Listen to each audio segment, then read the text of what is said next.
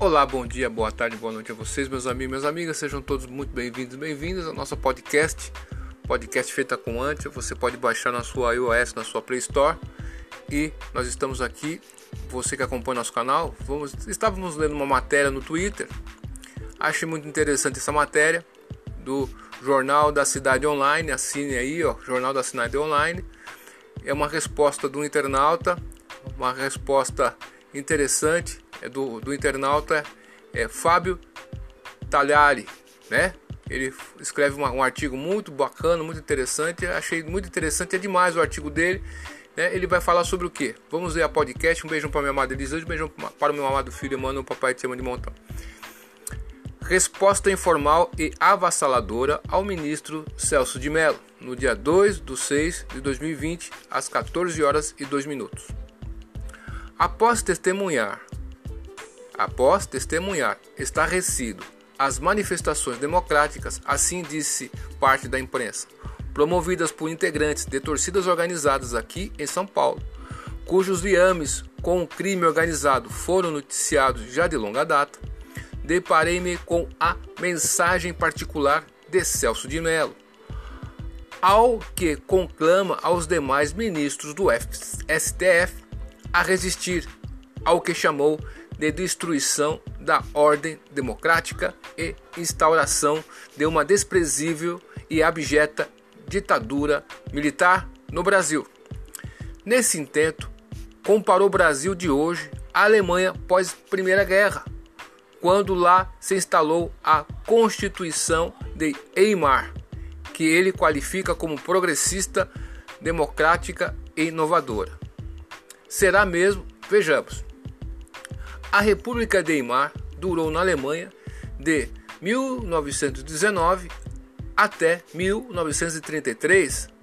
A então Constituição de Weimar, que transformou o Império Alemão em uma república parlamentar e socialista, é um texto colocado lado a lado pelos historiadores de direito às Constituição, Constituição Mexicana de 1917 e a Constituição Soviética de 1918. Caramba, obrigado aí. Ou seja, é francamente socialista. Na evolução dos direitos humanos, corresponde à segunda fase da história e hoje já ultrapassamos a segunda fase. Vivemos uma novíssima era que eu reputo como a quarta fase dos direitos humanos, surgida na revolução tecnológica, a ponto a internet em 1992 e no, sur no surgimento da engenharia genética 1996 com a ovelha Dolly. Estamos em um outro mundo, outra realidade, não parece? Além da Alemanha ter sido derrotada na Primeira Guerra e sofrido as pesadas penalizações impostas pelo Tratado de Versalhes ao país, um grande número de economistas, Adam Ferguson, Ludwig von Mises, Theo Baderston, Gerald Feldman, dentre outros, apontaram que a Constituição de Weimar também foi influente, determinante e até decisiva para a gravíssima crise econômica e hiperinflação que a Alemanha sofreu ao longo da década, da década de 20 do século 20 passado. Nesse período, cuja fase mais aguda se deu entre janeiro de 1922 e dezembro de 1923, a hiperinflação alemã, alemã chegou a mil, cem mil, um milhão, um bilhão por cento, meu Deus, sendo que marcou 29,500% AM 29.500% ao mês. Meu Deus! Em outubro de 1923, com uma média de 21% ao dia. Caramba, meu! Considerando isso, o senhor ministro não considerando isso, senhor ministro, não, a Constituição de Weimar não foi progressista. Ela é no mínimo é, ela no mínimo ajudou a causar o caos econômico na Alemanha pós-guerra. Seguindo na análise a referida Constituição de Weimar, foi mesmo democrática, um detalhe que poucos historiadores apontam é que essa Constituição permaneceu em vigor durante toda a existência do Terceiro Reich. Um dos detalhes no período de 1933 a 1945 foram restritos os direitos individuais, poucos que ela previa, bem como foram suspensas as eleições. Mas ainda, por um dos, por um dos artigos dessa Constituição, o 165, foi instituída a participação de empregadores na regulação estatal da economia. Os movimentos fascistas e nazistas tomaram por base as disposições estatizantes da Constituição de Weimar para extremá-las, porque tanto nazismo, nazismo quanto fascismo são estatizantes, criando a organização corporativa da economia entre o Estado e o setor privado, que aqui hoje chamamos de capitalismo de compadrio, né? sob a dominação do Partido Único. Portanto, senhor ministro, a mim parece que a democracia resultante da Constituição de Weimar é meramente questão de hermenêutica, e isto é depende de sua interpretação e aplicação, porque também serviu a uma república socialista e também aos interesses nazistas oportunamente. Caramba, que aula, hein? Por fim, essa famigerada Constituição foi inovadora? Só se considerarmos na história o quadro geopolítico de 1919. Um século atrás, ela foi inovadora há mais de 100 anos, mas dizer que ela ainda ou, ou seja é, re, é rematado absurdo. Só se a pessoa não souber, não soube, por exemplo, da grande fome na China de 1958 a 1962. Um programa do governo comunista que falava em igualdade e justiça social, mas que causou a morte de 45 milhões de chineses, nossa, né? Nesse período, qualquer pessoa com pensamentos opostos ao que estava sendo aplicado era desqualificada sistematicamente, como o senhor está fazendo agora com a maioria que elegeu o atual presidente. Nossa, caramba, meu. Esse ministro não sabe nada, não. Os opositores eram presos, exilados em campos de trabalho forçado e ou fuzilados sumariamente. Inovadora, não? Inovadora, isso aqui é por mim, tá?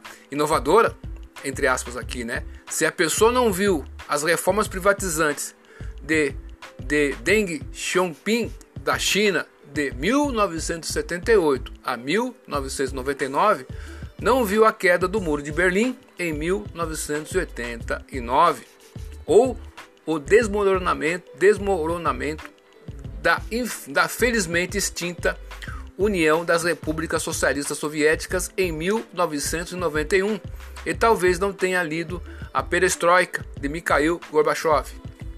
Em resumo, senhor ministro, hoje a Constituição de Weimar é inovadora só para quem parou no tempo e não avançou além da segunda fase dos direitos humanos. Caramba, meu irmão, isso aqui é digno de fazer um vídeo sobre isso aqui. Você que escreveu esse, esse, esse artigo, pelo amor de Deus. Parabéns. Acrescento ainda que a maioria eleitora hoje considera o sistema político e econômico do socialismo como um câncer que corrói e destrói a riqueza de um país, faz cair o PIB e estabelece igualdade só na miséria, como vemos dos exemplos da Cuba, Venezuela e Coreia do Norte. Prosseguindo, vamos analisar quem quer a destruição da ordem democrática. O eleitorado Bolsonaro do qual faço parte, atingiu quase 58 milhões de pessoas. Um parênteses aqui que é meu. Isso aí é o dado que apresentaram para nós, mas com certeza você que escreveu esse artigo, você sabe que foi mais. Mas gente tem que mostrar o oficial, né? Não essa oficial, né? Parabéns aí. O atual presidente, portanto, foi eleito democraticamente. Até o presente momento, na administração do executivo, não cometeu um único ato inconstitucional ou ou e ilegal, conquanto tentem falsamente imputar-lhe tais condutas. Pelo contrário, tem se mostrado é, pelo contrário, tem se mostrado resiliente aos ataques caluniosos, injuriosos e até criminosos que vem sofrendo desde a época das eleições. Se colocarmos como marco inicial desses ataques a facada que sofreu em setembro de 2018, bem lembrado, mas não realizou prisões arbitrárias, não fechou partidos, nem colocou-os na ilegalidade, não pôs tanques e tropas nas ruas, sequer perseguiu minorias ou políticos de oposição. Suportou estoicamente toda a sorte de investigações em sua vida, todo tipo de achincalhe indevido. Um parênteses aqui que é meu, não do artigo, eu, eu presidente, eu, como autônomo, recebi a sua ajuda de 600 reais. Isso aí me salvou. Mostro, obrigado, presidente, obrigado por esse artigo também. Aqui neste eleitorado, eu falo por mim e muitos dos meus amigos e seguidores, tenho alguns, posso dizer que não há nazista nem fascistas como socialistas rancorosos e, ora, histéricos gritam a todo momento. Aliás, muito pelo contrário. Pelo meu turno, posso dizer que sou francamente neoliberal. Proponho e luto por um Estado mínimo que não atravanque o desenvolvimento econômico do Brasil e cumpra suas funções básicas, o tripé do Estado assistencialista que qual seja saúde, educação, segurança. Hoje em dia, muita gente está percebendo que os sistemas econômicos estatizantes, como o socialismo ou o capitalismo keynesiano, representam um freio ao pleno desenvolvimento de quaisquer nações e, e pior, desculpem, ainda fica, e pior, ainda fica quando se percebe que o fascismo e o nazismo também eram sistemas estatizantes. Nessa linha filosófica, alinho-me a Hannah Arendt e considero que, da mesma forma que o nazismo ou socialismo deveria ser criminalizado, Daí que a orientação que se, que se percebe intuitivamente da maioria que elegeu o atual presidente é a evolução de um ethos católico que penaliza o lucro e outras formas de remuneração do capital e do trabalho individual para um outro, protestante, que privilegia o esforço individual, o trabalho duro e as ideias geniais, condutas que são bem recompensadas em sistemas econômicos liberais e neoliberal. Não nos esquecemos ainda da meritocracia inerente aos, citados sistemas econômicos. E sim, estou citando Max Weber nesse parágrafo. Veja-se, ainda que essa evolução está acontecendo com muito atraso neste país, que não suporta mais os grilhões que um Estado pesado é ineficiente, ainda que bonito no papel, coloca no povo. Portanto, considero uma ofensa pessoal que o senhor ministro tenha imputado nas entrelinhas a pecha de nazista ou fascista, a mim e meus amigos co-eleitores, a mim também, viu? Co-eleitores do atual, do atual presidente. Ninguém aqui quer um Estado pesado como aquele que queria Mussolini ou verdadeiro fascista. Ele é o verdadeiro fascista, não é verdade mesmo? Tudo no Estado, nada contra o Estado e nada fora do Estado. Aliás, nós repugnamos com a frase: ainda bem que surgiu esse vírus. Como disse um ex-presidiário, para mostrar que somente o Estado pode resolver isso. Há muita gente torcendo por esse vírus e insuflando crises econômicas, sociais e políticas e até jurídicas usando esta monstruosa pandemia como palanque. Isso nos causa asco. Ninguém aqui está choca chocando nenhum ovo da serpente. Aliás, seria interessante que muitos olhassem embaixo dos próprios assentos. Quem sabe encontram um do qual nasceria uma nêmesis, talvez contra quem a está procurando para infligir com ela a outros a quem consideram inimigos. Descobririam então que o inimigo está no espelho. Caramba! Pelo meu turno em particular, nunca escrevi em prol de uma intervenção militar ou AI-5. Pelo contrário, procurei estabelecer, esclarecer as pessoas no sentido de que nada disso existe, até porque, como bacharel em direito, bem eu sei que para não como bacharel em direito, bem eu sei que, para não há previsões para tão estapafúrdias medidas na Constituição. Mas entendo que essas ideias nasçam nas cabeças de muitas pessoas, já que revoltadas diante das condutas e decisões ininteligíveis que a Suprema Corte tem reiterada, reiteradamente cometido, como a instauração desse monstrengo jurídico que é o inquérito aberto pelo tribunal como base no regimento interno, fora das suas competências constitucionais e pior ainda, usurpando-as da polícia e do Ministério Público. Caramba! Pelo que estudei na faculdade de Direito, o juízo que investiga, acusa e julga, tudo ao mesmo tempo, se chama juízo de exceção e é execrado em nosso ordenamento constitucional. Até leigos em direitos como eu, né, eu vou falar por mim agora, até leitos de direito já o perceberam e isso é abjeto. Caramba! Não somente é evidente que houve sim crime de abuso de autoridade objetivamente, conforme o artigo 28 da Lei 13.047-2019, a Lei de Abuso de Autoridade, na divulgação da íntegra de um vídeo classificado como secreto e cujo teor não tem nada a ver com o objeto de investigações, quaisquer que sejam, muito menos as que sequer deveriam estar sendo promovidas por um ou por um outro grupo de magistrados. Divulgação cujo efeito, aliás, deve ter sido o oposto do aparentemente é, do aparentemente pretendido, e suponho que tenha havido muito ranger de dentes quando foi consta, consta, constado que o apoio ao atual presidente disparou nas redes sociais após a condenável, guiça, desprezível divulgação. Tiro saiu pela culatra, né? Como, pre como pretender então que o cidadão de bem siga as leis que a Suprema Corte ignora? Ou que viola frontal e literalmente? Não seria essa a ditadura do, do, do judiciário a qual Rui Barbosa se pronunciar, pronunciara? Que exemplo tem o cidadão da conduta reta e proba? Quem quer instalar uma ditadura nesse país, afinal de contas? Quem quer destruir a democracia? Quem está afrontando quase 58 milhões de votos? Como está mesmo na cartilha de Helene? Acuse-os do que você faz. Interessante, hein? O que está aparecendo a muitos é haver uma estarrecedora caça de demônios quaisquer, quaisquer uma verdadeira inquisição medieval que Torquemada não faria melhor. Torquemada não faria melhor para derrubar um presidente democraticamente eleito, com base em um amontoado de suposições caluniosas e rancorosas de derrotado, repito, histéricos.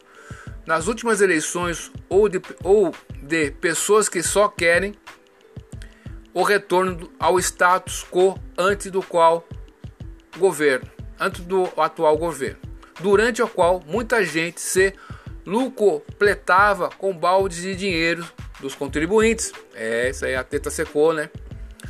Por óbvio, óbvio, no pé em que nos encontramos após a divulgação da estupenda mensagem que o senhor direcionou aos demais ministros, evidenciado o ânimo que demonstrou diante do eleitorado vencedor nas últimas eleições e contra o atual presidente. Suponho que, como defensor da ética judicial, declare-se suspeito para a condução de investigações ou inquéritos que afetam Jair Bolsonaro ou seus familiares.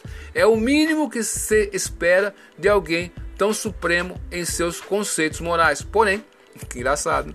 Porém, se esperança há, seria bem-vindo que aproveitasse a oportunidade para pedir sua aposentadoria antecipadamente. O senhor já fez tudo o que poderia, até o que não poderia para o Brasil. Muito obrigado, Fábio Talhari. O Talhiri. Fábio Talhari, parabéns aí por esse artigo. Meu Deus, hein? Parabéns ao Jornal da Cidade Online também. Então você aí do nosso canal aí, que não consegue ler por alguma forma, então nessa podcast aí vai, você vai poder ouvir essa, esse artigo que ficou maravilhoso aqui. Parabéns aí você que escreveu esse artigo, Fábio Talhari, tá ok? Duvide tudo, depois duvida a dúvida. Estude hoje, porque amanhã pode ser tarde. Hashtag Olavo tem razão. Hashtag fechado com Bolsonaro. Até mais, tchau.